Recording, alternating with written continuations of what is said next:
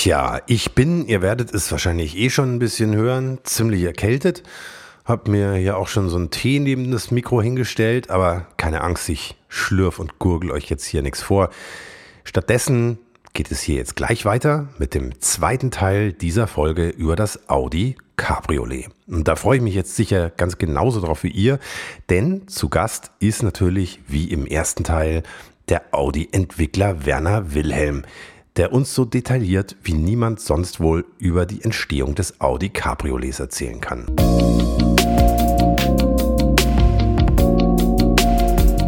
Und damit Moin Moin und Servus. Herzlich willkommen bei Motorikonen und den 100 besten Autos aller Zeiten. Mein Name ist Hans Neubert und wir lernen heute gemeinsam noch so einiges über Karosseriesteifigkeit, Biegefrequenzen, Torsionsfrequenzen und Schwingungstilger, über simultanes Engineering, über die damalige Entstehung dieser legendären Audi-Qualität, die man heute als so selbstverständlich nimmt, und auch über die Art und Weise, wie Ferdinand Pirch ein solches Projekt mit vorantrieb.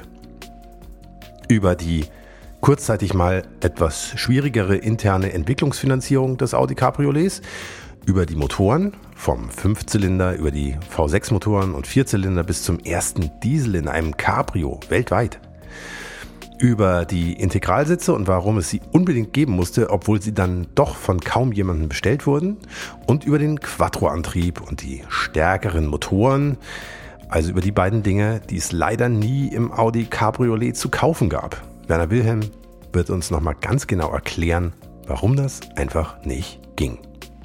Und ich werde euch zwischendurch mit ein paar Audi Cabriolet Preislistendetails aus dem Jahr 1991 erfreuen. Also, würde ich sagen, hier kommt jetzt das Intro und danach geht es endlich weiter mit Werner Wilhelm und dem Audi Cabriolet. Bis gleich.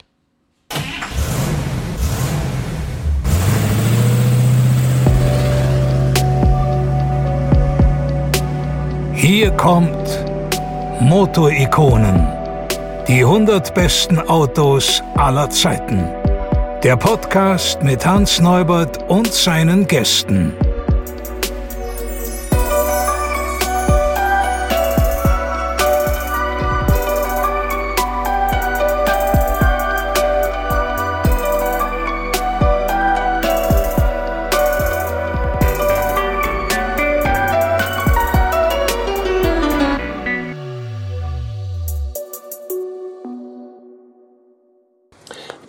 Ganz grundsätzlich fragen, wie macht man, auch wenn Sie sagen, es war ein ganz anderes Auto, aber wie macht man aus einem Coupé ein Cabrio? In dem Moment, wo man das Dach wegnimmt, ist es ja ähnlich äh, wie bei der umklappbaren Rückbank. Man hat einen wahnsinnig labilen Karosseriekörper. Ja. Wie haben Sie das beim Audi Cabrio gelöst, dass das ähm, Zuerst steif wird? Vielleicht noch einmal, jetzt sind wir ja 2022 ja. und heutige virtuellen Entwicklungsmethoden und Berechnungssysteme sind saugut. Ja. ja, stimmt. Damals gab es nichts. Also FEM-Berechnungen waren neu. Ein gewisser Herr van Am kam, ein Vietnamese, dessen Steckenfett das war aus der Karosserieentwicklung.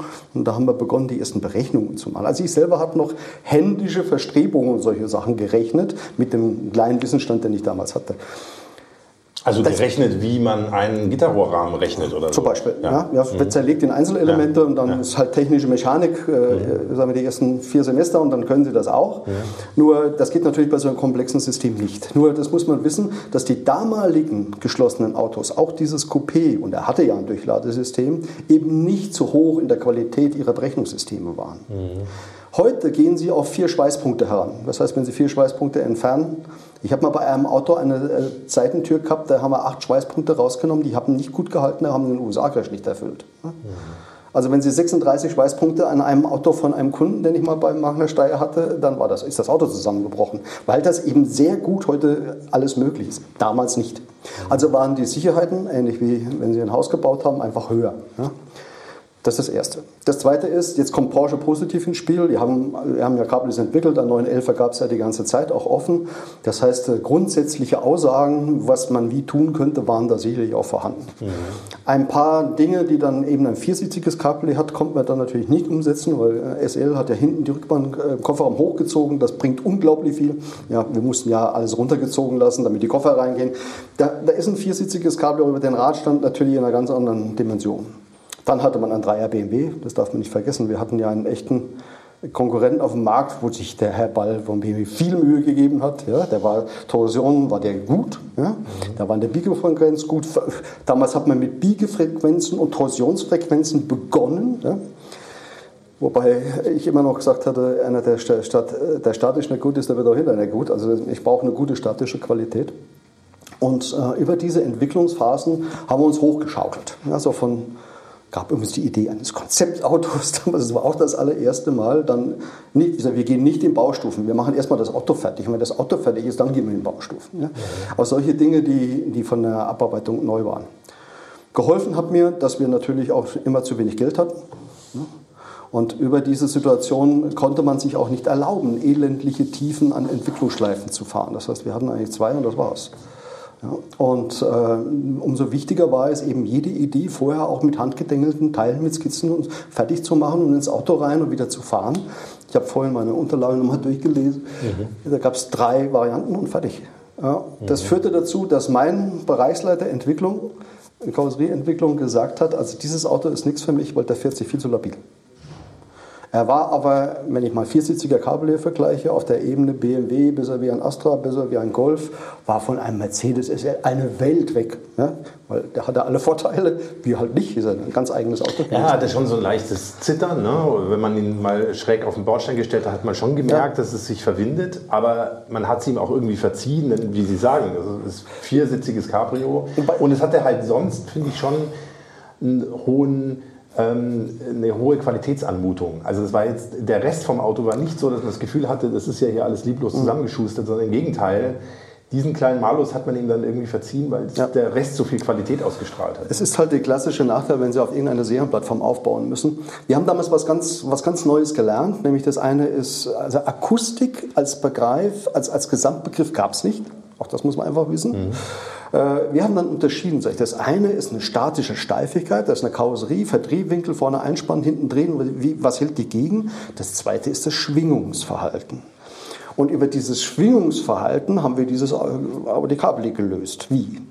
Da gibt's, also bei ersten Probefahrt habe ich festgestellt, wir haben drei Elemente an dem Auto. Erstens, das ist das Sitz, zweitens das Lenkrad und drittens ist es der Scheibenrahmen. Mhm. Ja, weil der Scheibenrahmen, wenn Sie ihn nicht mal angebunden haben durch Ihren Dach, dann macht er gerade, was er will. Also, weil der ist ja konzipiert als ein geschlossenes Dach. Ja. Und dieses, und ganz schlecht ist es, wenn die Dinge nicht gleich, gleichartig schwingen. Wenn dann noch eine Fronthaube dazu kommt bei höherer Geschwindigkeit, dann werden Sie verrückt in diesem Auto. Ja. Mhm. Dann haben Sie ein Gefühl der Unsicherheit, das, ist, das beeinflusst Sie extrem negativ. Da war meine Frage an Porsche, die ja damals sehr gute äh, Analysten hatten in Richtung Akustik, sage ich, wie kriegen wir die Dinge gleichmäßig zum Schwingen? Also der Scheibenrahmen hat hinterher für die Dachsteifigkeit ein Kunststoffeinlegeteil bekommen, nicht sehr hoch am Gewicht, aber hat es wesentlich beeinflusst. Dann haben wir natürlich alle Teile verstärkt, sodass die Grund, sag mal, die, die Wurzelstärke an diesen Elementen immer deutlich besser war. Das Lenkrad haben wir dann an der Stelle nichts gemacht, sondern haben gesagt, wenn wir die Lenkung, die ja damals äh, relativ steif noch war, heute sind die viel filigraner ausgelegt, sein lassen wir. Dafür haben wir das sogenannte Hirschgeweih erfunden. Das heißt, die Schalttafel wurde innen drin mit einem, mit einem Rohrrahmengeflecht nochmal zusätzlich gehalten. Dadurch hat die nicht mehr geschwungen. Der Windschutzrahmen hat nur noch einer bestimmten Amplitude geschwungen. Diese Amplitude war die gleiche wie die vom Lenkrad. Dadurch haben sie da drinnen gesessen und es war zwar Bewegung, aber sie haben sie nicht mehr gemerkt. Mhm. Ich habe mich lange dann gegen das Seriensitzsystem gewehrt. Wir haben ja auch nur den Sportsitz hinterher eingesetzt. Der war deutlich besser wie die große Schwingungswahl von dem Seriensitz. Mhm. Hat dem Vertrieb nicht so gut gefallen, aber das ist halt viel Geld, was da immer reingeht. Und wir haben, jetzt kommt der dritte Punkt, sogenannte Karosserietilger empfunden. Hinten links und hinten rechts im Kofferraum waren zwei Tilger. 9,5 und 11,2 Kilo. So ein bisschen wie in Hochhäusern, die Schwingungstilger. Ja, und das hat den Hinterwagen quasi beruhigt. Mhm. Ja. Also es sind eigentlich Gewichte Richtig. im weitesten Sinn. Genau. Mhm. So wie Porsche mal lange Zeit vorne in den, in Stoßfänger die drin hatte, haben wir das hin, weil das war ja, ja, über zwei Meter weg. Das ja. heißt, er hat auch ein, ein, hat eine große Auswirkung gehabt. Mhm. Später beim automatischen Verdeck habe ich dann die hydraulische Antriebspumpe für das automatische Verdeck war gleichzeitig der Tilger. Das heißt, ich habe aus dem einen Teil dann auch was anderes gemacht. Mhm. Ja. Das waren, dann hatte, haben wir gesehen, ein Mercedes hatte solche Diagonalstreben am Unterboden, die waren absolute Spitze. Also wenn Sie die entfernen bei dem Auto, dann fährt der nicht mehr so gut. Mhm. Nur das war leider durch ein Patent geschützt. Das hätte uns noch viel geholfen, ging aber nicht. Ja, und der letzte Punkt, war der sogenannte Türzapfen. Das heißt, die Türen, die ja relativ groß sind bei diesem Zweitürer, ja, die schwingen, die haben auch ein eigenes Schwingungsverhalten. Und wir haben das damals mit einem voll, voll verchromten Zapfen, der sieht auch noch hübsch aus. Der sieht super aus, ja. ja. Ist aber auch richtig massiv, ne? Ja, muss er auch sein, ja. weil das sind ein, zwei Hertz, was der bringt. Ja? Mhm. Und äh, das ist deswegen so lustig, weil mich hatte dann ein Vertriebsmann von BMW in Genf hinterher gefragt, was soll denn der Blödsinn da mit diesem Dings da? Ja, sag ich, ja, sind Sie Auto schon mal gefahren? Ja, dann schreiben Sie den mal raus. Sag ich, Ihre Techniker haben das bestimmt schon mal gemacht, oder? Also, also das war eine ganze Fülle an Maßnahmen, die ja nicht einfach nur so kommen, sondern die mussten ja, die Ideen mussten gefunden werden, mussten entwickelt werden. Das musste hinterher auch immer funktionieren. Das durfte ja innerhalb von Zeiträumen wie 100.000 Kilometer auch nicht kaputt gehen und lauter so Zeug. Ja.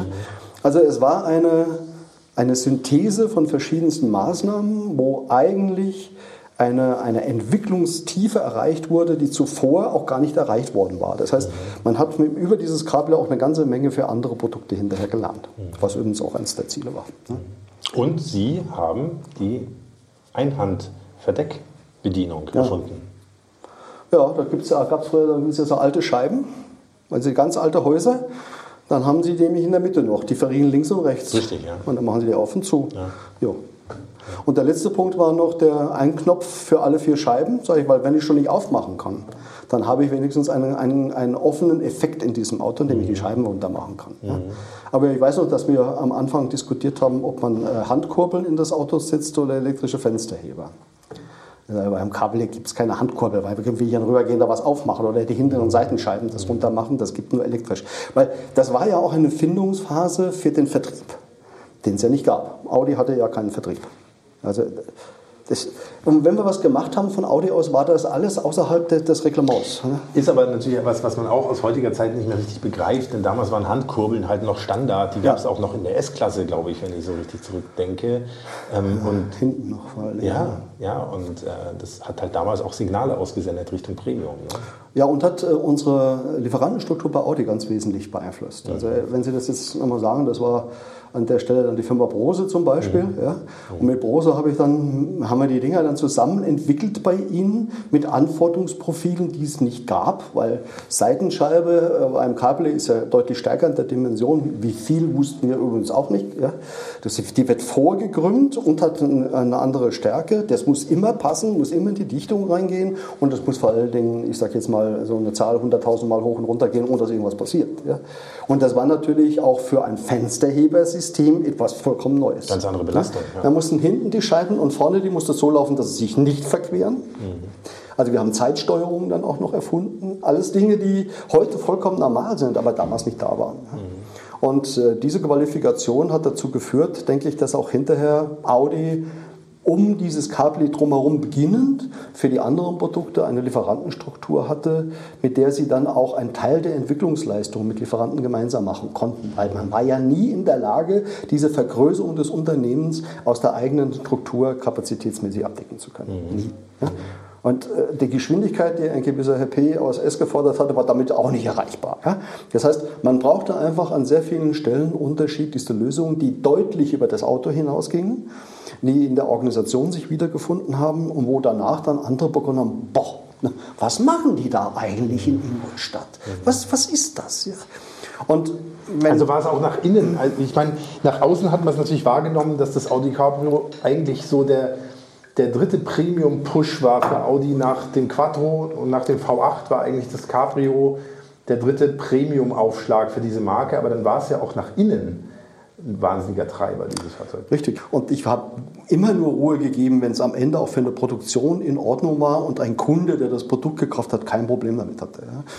Und das war nicht normal. Ja, man hat ja damals sehr sequenziell gearbeitet und Schritt für Schritt hintereinander und niemals miteinander verschränkt. Simultanes Engineering gab es damals nicht. Das wurde ja erst erfunden, zu diesem übrigens ausgelöst durch Japaner. Ne? Mhm. Und das war dann aber auch die Lösung dafür. Mhm. Wenn Sie, und dann kommt der Witz noch, Sie brauchen halt immer Gleichgesinnte, ja, die da mitspielen. Also die sogenannte Dispositionsfreigabe, das ist die letzte Freigabe, die vor der Serie erteilt wird, kurz vor der Pilotserie. Die haben wir dann aus Zeitgründen in der Baracke in Weisach bei Porsche gemacht, hintereinander in zwei Wochen für das ganze Auto. Und da waren alle da, und haben alle an den Wänden waren die Zeichnungen. Dann sind wir das mit Normen, Größenordnung, ist alles drauf. Äh, der Produktionsmann musste bestätigen, so kann ich es auch nochmal bauen. Da waren, und wenn das nicht ging, blieben wir so lange in diesem Raum. Das war so, so mein Druckmittel.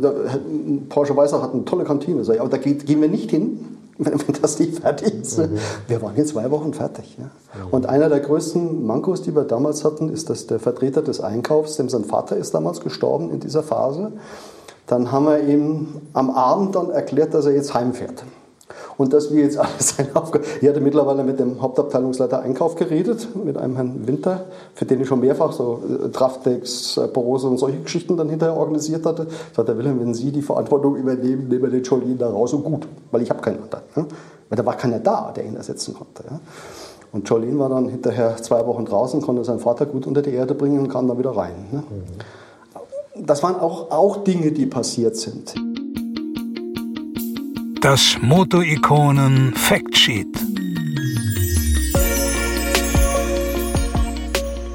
Ein Factsheet hatten wir ja eigentlich im ersten Teil dieser Folge schon, aber mir ist neulich eine Preisliste fürs Audi Cabriolet in die Hände gefallen. Stand 18. März 1991. Da ist vorne übrigens immer noch die gute alte Audi-Pflaume drauf, dieses Oval mit dem Audi-Schriftzug. Genauso wie seitlich auf den Stoßleisten vor den Türen, damals beim Audi Cabriolet. Naja, wie auch immer, auf jeden Fall dachte ich mir, ich lasse euch mal wissen, was für Preise Audi zu der Zeit so aufgerufen hat. Für eure nächste Zeitreise ins Jahr 1991 oder auch einfach so als kleine Portion unnützes Wissen.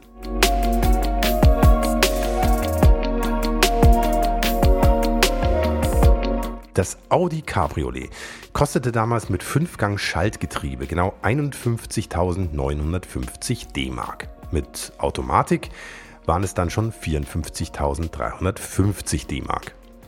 In diesen Preisen waren dann schon so tolle Sachen mit drin, wie das Sicherheitssystem Pro Conten, zwei Außenspiegel in Wagenfarbe, elektrischer Stell- und Beheizbar, elektrische Fensterheber, Gasdruckfedern, und zwar nicht nur für den Kofferraumdeckel und den Verdeckkastendeckel, sondern auch für die Motorhaube, eine Motorraumbeleuchtung, Servolenkung, der Skisack und eine Zentralverriegelung. Ist doch schon was. Ja, und wenn man dann auch noch ein ABS drin haben wollte, dann musste man schon mal 1800 Mark extra anlegen. Die Geschwindigkeitsregelanlage kostete 721 Mark, Klimaanlage 2834 Mark, Metallic-Lackierung 780 Mark, Perlmutt-Effekt sogar 2555 Mark. Lederausstattung inklusive Sportlenkrad 3762 Mark. Ein Radio Gamma mit vier Lautsprechern, zwei davon waren aktiv, kostete 1095 Mark und die elektrische Antenne dazu, die kostete nochmal extra 165 Mark. Und wenn man eine Kassettenablage haben wollte, glaube, viele wüssten ja heute gar nicht mehr, wofür das gut sein soll, dann waren nochmal 73 Mark fällig. Ach ja, Sitzheizung. Konnte man natürlich auch bestellen. Kostete 474 Mark. Und wenn man dann sein Audi Cabriolet gern als komplett volle Hütte bestellen wollte, dann waren das insgesamt 73.039 Mark. Also so rund 36.500 Euro. Boah. Ich glaube, wenn Audi mir heute so ein Angebot machen würde, dann würde ich definitiv zuschlagen. Klartext Wirtschaft. Der Podcast für die Macherinnen und Macher von morgen. Mein Name ist Andrea Gerhardt. Mein Name ist Frank Fercher. Wir reden hier über alles, was die Wirtschaft bewegt. Wir sprechen über alle wichtigen Fragen. Zum Beispiel, welche technischen Innovationen beeinflussen denn eigentlich das moderne Unternehmertum? Oder mit welchen Strategien kann der aktuelle Fachkräftemangel effektiv bewältigt werden? Hört rein. Überall, wo es Podcasts gibt. Vielleicht dann noch einer, einer der, der lustigsten Dinge, die zeigen, auf welche Spannungen in so einem Unternehmen sind. Bei Audi wurde damals der Meisterbock geboren, der heute im VW-Konzern normal ist. Mhm. Und der Meisterbock war auf einer Qualitätsplattform, auf einer Nullplattform ähm, messbar aufgebaut, das ganze Auto in allen Teilen eingemessen, mit Toleranzen versehen, auf Fertigung geprüft. Das gab es ja, der Audi 80 lief ja schon eine Zeit lang, da war er schon am Auslaufen dann. Ja. Und dann sollte ja der nächste entwickelt werden. Da hat seinen Meisterbock gehabt und wir haben unseren Meisterbock gehabt. Jeden, also das war dann einmal in der Woche abends 19 Uhr. Übrigens, diese Termine gab es nur abends und nur samstags und sonst nie, weil da musste man ja arbeiten. Hm? Und äh, dieser Meisterbock, wo wir dann die Enden, es hat auch den Porsche-Projektleiter dann damals fast seinen Job gekostet, weil er einfach gemeint hat, er müsste dem Herrn Pierich was beibringen. Er hat gemeint, der hat aber doch gelacht, sag ich, das ist die schlimmste Form seiner Reaktion. Lassen Sie es bleiben, aber ich konnte ihn nicht stoppen, dann musste unbedingt nach vorne. Am nächsten Tag haben wir einen neuen Projektleiter gehabt. Gott sei Dank hatte ich auch schon einen von Porsche, sag ich, dann nehmen wir den. Ist der dann in Ordnung? War, der ja, gefragt? Ja, sag ich, der ist okay. Der war auch tatsächlich von der Einstellung ganz anders.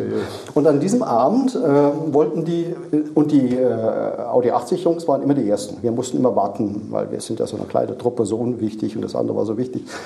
Und da wollten die wieder gehen, dann hat ein Pierre gesagt, ja, bleiben Sie mal noch da. Und jetzt machen wir noch den Meisterbock von dem Cabriolet. Und wir waren immer arschknapp mit allem fertig, aber wir waren fertig. Ja? zum richtigen Zeitpunkt. Und wir haben auch natürlich vorher Chaos zugelassen, weil also das Ideal, weil also ein Management von Chaos ist ja das Kreativste, das es überhaupt gibt. Wenn es dann funktioniert, gibt es ja auch ganz tolle Ergebnisse hinterher, wo andere ja niemals hinkommen. Ne? Und wir waren dann fertig an diesem Abend. Das war die Vorabnahme jetzt, Dispositionsfreigabe fertig gemacht, Pilotserie soll jetzt gebaut werden. Das ist der Meisterbock dafür. Ja. Und dann hat ein Vorstand damals, der ganze Vorstand von Audi, durfte da bleiben Ansonsten sind die immer nach Hause und ein Witterkorn und Pi ist da geblieben. Und dann hat ein Pi erklärt, schauen Sie, ich sehe das jetzt so. Dort ist das ganze Unternehmen. 400 Leute arbeiten daran, das Thema hinzukriegen. Und das funktioniert nicht. Hier arbeiten 20. Ich habe gesagt, 6. Gut, ein bisschen was über 20. es funktioniert immer. Ja? Das hätte ich gerne von Ihnen, meine Herren. Dann haben wir hier jede Menge neue Weißleiböcke, jede Menge neue Produkte und dann werden wir es schaffen. So nicht. Boah, das war aber schon hart. Ja. Für, den, für die restliche Truppe. Ja. Für mich, ich hatte lauter solche Erlebnisse. Ich habe ja mal kein Geld mehr gehabt, weil das war ja auch nicht budgetiert, das ganze Auto. Das haben wir ja vergessen zu budgetieren, weil es gab ja niemanden, der sich darum gekümmert. Mhm. Und dann ist mir das Geld wieder ausgegangen. Das zieht sich übrigens bei mir durch. Ich habe immer Geldprobleme gehabt mit der Finanzierung dieser Dinge. Und äh, dann durfte ich meinen Bereichsleiter vertreten, der ist dann gar nicht hin. Das war auch so ein Abend. Da bin ich gefragt worden, ob ich für den Bereich mittlerweile spreche.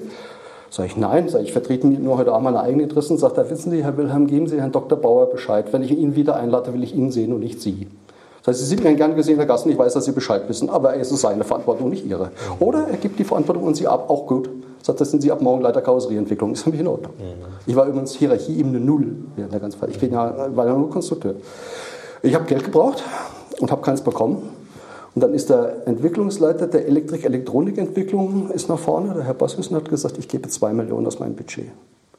Dann ist der Fahrwerksmann nach vorne gegangen, ich gebe eine Million aus meinem Budget. Dann sind alle anderen Fachbereiche nach vorne und haben mir Geld gegeben, dass ich das Audi Cabrio fertig machen konnte. Wahnsinn. Ja.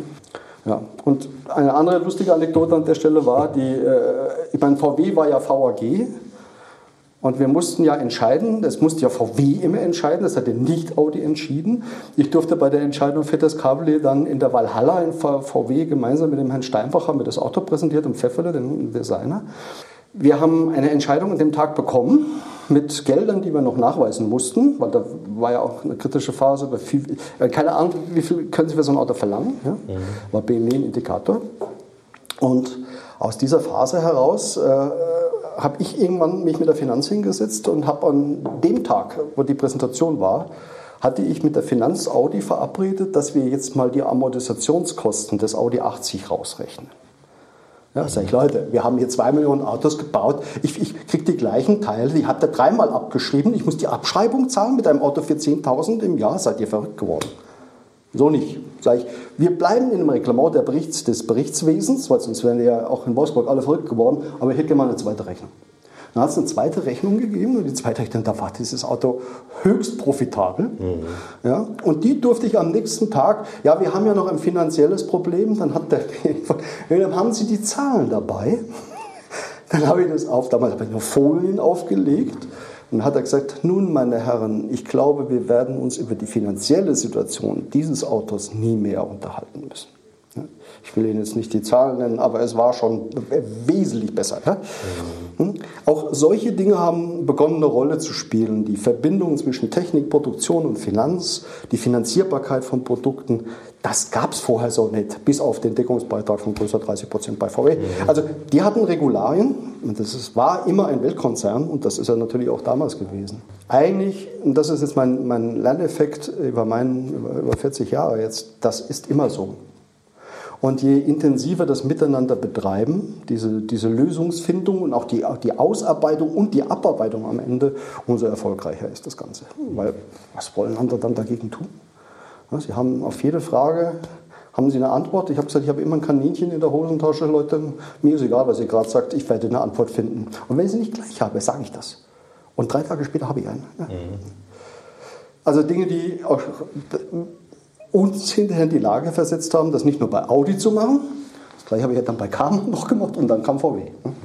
Es gab ja am Anfang im Cabrio nur den berühmten 2,3 Liter Fünfzylinder. Ja. Eigentlich der perfekte Cabrio-Motor, nicht zu schwer, Schöner, ja. schöner Sound. Fanden wir auch. Ordentlich Drehmoment. Ging ja echt gut, ne? Jedenfalls in meiner Erinnerung. Ja, wir, auch das ist, zieht sich immer durch. Die Autos waren dann schneller fertig wie die Aggregate. Mhm. Auch das, was man sich heute kaum vorstellen kann. Heute haben sie Aggregate ohne Ende, damals halt nicht. Diese 2,3 Liter war schon über den Quattro, über den Urquattro angesetzt, dann als Turbo mit 200 PS. Wir haben dann, ich kann nicht sagen, wir hatten auch Leider nicht im Cabrio.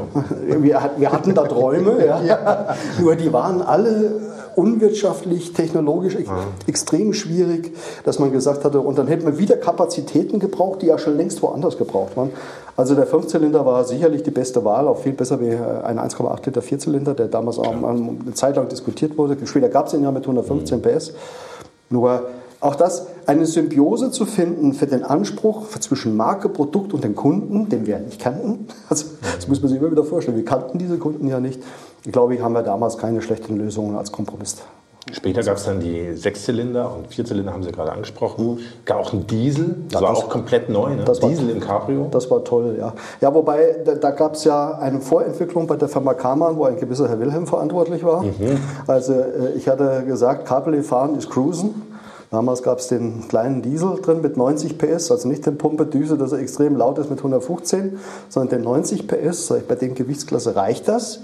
Und da haben wir einen Golf Capri dann später umgebaut und dann hat ein Seifert das den Audi-Leuten erklärt und dann haben die Audi gesagt, den wir bei uns jetzt auch. Also der ist sogar andersrum wieder reingeflossen, weil mhm. mittlerweile gab es eine Audi, eine, eine Cabriolet-Organisation bei Audi. Heute ist das normal, ja? damals eben nicht. Und äh, das war so ein Einfluss, wo wir gesagt haben, wenn der jetzt noch leiser wäre, der Pumperdüse war halt extrem laut, mit einem Common Rail äh, gut akustisch abgeschottet. Mhm. Heute hören Sie ja fast nichts. Und Audi haben das, glaube ich, ganz gut gemacht dann beim Cabrio-Integration. Ja, das war, glaube ich, das erste, weltweit erste Diesel-Cabrio. Ne? Das ja. gab es einfach vorher gar nicht. Ja. Wir haben es ja fast gerade schon angerissen. War da nie etwas Sportlicheres in Planung? Der Motor aus dem S2 oder so zum Beispiel? Hätte man sowas machen können? Oder hätte man dann Quattro-Antrieb gebraucht. Ja. Und, Und das, das, führt mich zu meiner nächsten Frage. Es gab nie ein Quattro im, im, Cabrio. Das lag an der Konstruktion da hinten mit dem. Tank und der Hinterachse? Und Hinterachse, woran? genau. Das ist die Erklärung. Man darf nicht vergessen, die Hinterachse, die damals eingebaut wurde in dieser 80er-Baureihe, das war eine einfache Verbundlenkerachse, mhm. die ja für die Einfachheit dieser Konzeption ein unglaubliches äh, Leistungsportfolio hinterher geboten hat. Nur mit der konnten sie Allrad machen, weil dieser, die geht diagonal über den Hinterwagen rüber. Da war also kein Platz für Getriebe und sonstige Dinge. Die Allrad gab es ja, nur da, die lagen verdeckt.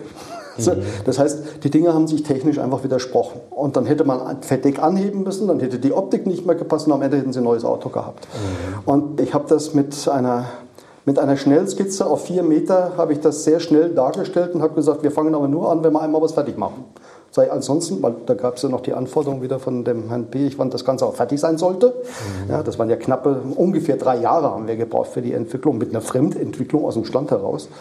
Äh, seit der brauche ich fünf ja, oder sechs und wir müssen alles andere tun. Und damals waren eben die Dinge, die vorentwickelt waren, ob das ein Motor war, ein Fahrwerk, ein Antrieb, die waren eben bei weitem nicht so weit wie heute. Heute haben sie ein, ein Regal, wo sie eingreifen können, haben da sehr schnell zusammengesetzt. Das war ja nicht da. Mhm. Danach war ich nicht mehr bei Audi. Also das Sondern bei Karmann, ne? Erst bei Karmann, ja. Hatte das auch dann was damit zu tun, dass das Cabrio dann bei Karmann gefertigt wurde? Oder war das reiner Zufall? Also Zufälle gibt es nicht. Und schon gar nicht in der Automobilwelt. Also das äh, glaube ich jetzt nicht. Nein. Wer war denn zuerst bei Karmann? Sie oder das Cabrio? Ich. Mhm. Ja, aber äh, die Fertigung von dem Audi Cabriolet bei Karmann hatte zwei Gründe. Erstens, bei Audi ging es wieder mal nicht zu fertigen. Es ist ja erst von Ingolstadt nach Neckars-Ulm gewandert und dann von Neckars-Ulm nach Rheine, ja, also bei, bei Karmann. Weil es war halt aufwendig und ich kann halt an der Stelle, wo ich einen, einen Fertigungstakt, ein Verdick einzubauen, da können Sie Motorfahrwerk und noch was einbauen. Also das passt einfach in eine Großserienfertigung. Braucht Zeit. Ja. Und ein bisschen Liebe. Ja. ja. Und, und diese Dinge, mittlerweile hatte man den Quattro-Antrieb äh, äh, so gut äh, organisiert, dass der in die normale Linie integrierbar war. Wir haben ja damals eine separate Linie gehabt für Audi 90, Quattro-Antrieb und Cabriolet. Das war die Bandlinie, die wir hatten. Nur die gab es später nicht mehr. Dann hatte Nickers Ulm hatte Auslastungsprobleme. Okay, schieben wir rüber. also das, nur dann war es da auch nicht mehr, weil der A6 hat sich sehr gut verkauft. Die Stückzahlen sind da wieder hoch. Das war über. Ja, und zwischenzeitlich hatte man wohl die Idee, dass ich Kramann verlassen sollte. So zwei Herren, ein gewisser Herr Piechen, ein gewisser Herr Winterkorn hatten wohl die Idee, den holen wir jetzt wieder her. Auf das kommen wir dann anschließend, wofür. Und äh, dann habe ich gesagt, aber das geht aber so nicht. das eine, ich hatte Golf Cabriolet, war ja eine Katastrophe, als ich zu Kammern gekommen bin. Das war noch das Einser Golf Cabriolet. Nein, nein, Oder das war, war das dann das Dreier. Dreier Golf Dreier Schrägstrich 4. Mhm. Ja. Und äh, also das Dreier war damals ich habe es empirisch mal bei einem gemeinsamen Termin so ausgedrückt. In der Aufholphase von einem halben Jahr in einem halben Jahr, äh, von einem Jahr im halben Jahr, fehlen mir noch drei Monate. Das war meine Abstimmung, dass der Serienanlauf verschoben wird. Ich sage, wir können das Auto so nicht in Serie bringen. Punkt. Und alle waren wieder draußen, haben mich wieder alleine gelassen, weil bei solchen Diskussionen will ja immer keiner dabei sein. Ne? Mhm. Der Serienanlauf wurde dann hinterher von der Qualitätsabnahme in Finnland mit folgenden Worten von einem Wintergott: Wir werden wohl Herrn Wilhelm noch ein bisschen Zeit geben müssen, damit er dieses Auto auf einen Zustand bringt, der unserem Audi Cabriolet entspricht. Das war natürlich für VW das war wie wenn sie einen ins Gesicht schlagen. Ne? Mhm. Mittlerweile war Winterkorn Qualitätsleiter VW-Konzern. Mhm. Ich war Vorstandsvorsitzender von VW. Und ich musste, der Firma, musste die Firma Karmann erklären nach dem Motto, wir sind nicht so weit. Wir haben uns alle Anforderungen, die es vertraglich gab, habe ich dann hinterher zur Seite geschmissen und verbrannt, weil das war alles Quatsch. Und habe mit dem Herrn Schuster, mittlerweile dann VW-Entwicklungsvorstand, habe in, war ich eine Woche in Wolfsburg, haben wir die Freigabe gemacht. Und wir, die Firma Karmann war dann fertig, nur die Firma VW nicht. Und aus diesem Thema heraus ist entstanden, wir holen diesen Verrückten wieder, weil jetzt haben wir ja noch eine ganz andere Idee. Und dann habe ich gesagt, was ist denn eigentlich mit dem Audi Cabriolet? Die haben Kapazitäten da in Rhein und die können das. Da kam die Frage, stellen Sie sicher, Herr Wilhelm, dass die das können? Da sage ich, ja, gut. So ist das Auto da reingekommen. Mhm. Ich sage, das ist der Preis dafür, dass ich wieder rübergehe. Weil ich habe es ja ganz schön da in Osnabrück. Das ist eine ganz tolle Ecke. Ja, ich habe Narrenfreiheit, ich kann alles Mögliche machen. Die Dach GmbH wurde gegründet. Das heißt, wir haben auch viele Dinge ja in, in den vier Jahren, wo ich bei Karmann war, haben wir ja also, Dinge verändert. Das war ja gigantisch. Mittlerweile haben wir dann Makler Steyr auch gefährdet als, als Fahrzeugentwickler. Also wir entwickeln Fahrzeuge, keine Dachsysteme. Ja. Und da heraus ist dann eben unter anderem auch sowas dann mal diskutiert worden. Da bin ich einmal reingerufen worden. Stellen Sie das sicher. Also das sind alles so dieses was aus dem Asiatischen ja sehr stark verbreitet ist, im Europäischen nicht, ist diese persönliche Verantwortung. Ja? Sie, Herr Wilhelm, stellen mir sicher, an dem Tag ist pro Content fertig. Ja? Sie sagen, das Auto, wir haben Dachlasten beim Kabel geprüft, weil St. Moritz und ich fahre im Winter dahin ohne Allrad, war schon meine, aber es bleibt jetzt draußen stehen und so hoch kommt es und dann regnet das drauf und dann sind das dann plötzlich 300 Kilo, die auf dem Dach lasten. Das gab es bis zu diesem Zeitpunkt gar nicht. Weil ich wusste, wenn der Pi so ein Auto hat, fährt er nach St. Moritz und der lässt auch draußen stehen, weil den Schnee runterräumt tut er nicht. Ja? Also äh, solche Kundenverhalten, die einfach nicht in den Produktbeschreibungen vorhanden waren, ja? das war halt neu. Und diese Autos erfüllen das alle. Wenn Sie ein Golfkabel heute sehen, sage ich Ihnen nach mittlerweile 15 bis fast auch 20 Jahren erstklassige Autos. Ja? Tolle Serienqualität damals von den Produkten von VW bis auf die, die wir noch besser gemacht haben, wie Lackierung, ein paar andere Sachen. Da war die Lackiererei in, Osnabrück war besser wie die bei VW. Mhm. Also da gab es dann auch noch, sag ich jetzt, Leute, jetzt überarbeiten wir den Golf nochmal. Die haben alle gedacht, ey, das ist ja verrückt. Nur ich habe ein Erinnerungspaket fertig gemacht, habe das damals einem Herrn Seifert auf den Tisch gelegt und die haben es dann auch gemacht. Mhm. Weil das war ja der Wilhelm. Ja, der, der, von Audi, den diesen Nimbus schon hatte, der gibt sowieso nicht Ruhe. Also das machst du fertig oder du machst es nicht, aber dann hast du viel Ärger. Ne? Und bei dem letzten Golfkabel, das ich betreuen durfte, war ja vorne der VW, das VW-Zeichen genau in der Mitte, wie bei allen anderen. Und mir war klar, das ist eine Riesenherausforderung für eine Produktion, weil über, diesen, über dieses VW-Zeichen orientiert sich das ganze Auto. Ja. Und äh, als wir die Freigabe gemacht hatten und der Herr Weisgerber, der Produktionsvorstand von VW, mit seinen Teilen nicht in Ordnung war, das war ein innerer Vorbeimarsch für mich damals in Osnabrück. Ja, und drei Monate später war ich in Wolfsburg. Dann so. dürfte ich mit dem gleichen hinterher die Dinge wieder, dann bringen Sie es mal in Ordnung. Wenn er das nicht kann, machen Sie es doch mal. Zeigen Sie, oder so, zeigen Sie mal denen, wie das geht. Also das habe ich ein paar Mal gehört in meinem Leben öffentlich, ganz ruhig mit diesem Salzburger Slang. Zeigen Sie den Herren doch mal, wie das funktioniert, Herr das ist schon brutal. Also ich meine, wenn man auf der richtigen Seite steht in dem Moment, ist das ja okay, wenn man auf der falschen Seite steht. Aber Sie haben Tausende dagegen sich da. Sie haben ja, also jetzt später bei ja. Väterung gesagt, es sind 11.800 Entwickler, VW-Entwickler gewesen, keiner war dafür. Mhm. Ja, dann kommen 20.000 nochmal drumherum, die bei Firmen gearbeitet haben, keiner war dafür. Und dann müssen sie gegen die kämpfen. Jetzt kommen wir noch aufs Audi Capri zurück, als wir das Verdeck gemacht hatten. Das automatische Verdeck, ich durfte ja die, der Gurt Integral, jetzt automatisch Verdeck, das waren alles Dinge. Richtig, es gab ja auch noch einen Integralsitz im Audi Cabrio, ne? Ja, da war die, die, Winterabnahmefahrt lief so ab, dass morgens, und dann höre ich auf zu quatschen, war morgens beim Frühstück, saß ich noch da, und dann kam ein äh, gewisser Pili vorbei, da habe ich gesagt, was entscheiden wir denn heute? Da sage ich, heute geben wir die Antwort auf den BMW, auf den neuen. Weil der alte war ja weg, da kam das Nachfolgemodell.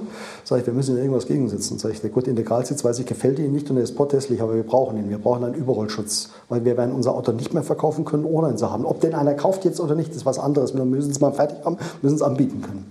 Hm.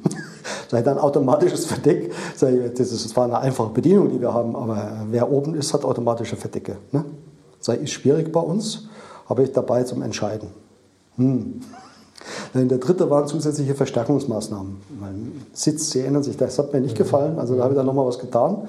Ist alles integriert und abgeprüft. Dann war das dritte Mal, hm, sagte, geben Sie Bescheid später. Dann haben wir kurz auf dem Parkplatz gehalten während der Fahrt. Dann ging die Tür auf und ruft einer nach hinten, jetzt, sag ich, ja, jetzt. Ja, dann haben wir das abgenommen. Und dann hat mir Pevkin erklärt, nach dem Motto, ja, ja, einmal war ja minus x Grad draußen und ich habe dann auf und zugemacht und auf und zugemacht und auf und zugemacht. Dann hat er abends am Dresden hat er gesagt, naja, dreimal geht das ja. Dann bin ich raus in die Kälte und habe das 200 Mal gemacht, dann bin ich wieder rein. Ah, hatten Sie aber eine Lungenentzündung danach? Nein. Und dann stand der da, sagte, total verrückt. Ja, sag ich, glauben Sie es jetzt?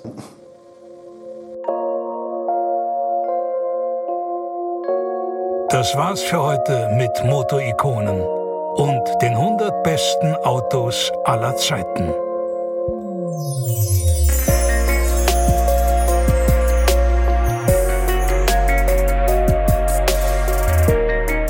Das war's dann auch tatsächlich für heute mit dem zweiten Teil zum Audi Cabriolet mit Werner Wilhelm als Gast hier bei Motorikonen und den 100 besten Autos aller Zeiten. Für mich natürlich der Zeitpunkt, um ganz herzlich Danke zu sagen an Werner Wilhelm, der so detailreich und interessant über eine der wichtigsten Zeiten bei Audi und über das Audi Cabriolet erzählt hat. Ich habe es neulich schon erwähnt, er ist dafür extra vier Stunden aus Österreich zum Gespräch angereist in seinem VW Phaeton. Und natürlich herzlichen Dank an euch fürs Zuhören, fürs Motorikonen abonnieren in eurem Podcast-Player und fürs Folgen auf Instagram oder Facebook. Ich freue mich auf jeden Fall sehr, wenn wir uns in zwei Wochen auch wieder hören. Und weil ich schon weiß, um was für ein Auto es dann gehen wird, kann ich nur sagen, bleibt dran und verpasst das auf keinen Fall. Das wird sehr spannend. So, ich koche mir jetzt noch einen Tee und bin nächstes Mal hoffentlich wieder richtig fit. Bis dahin, alles Gute, fahrt nicht zu schnell. Euer Hans Neubert.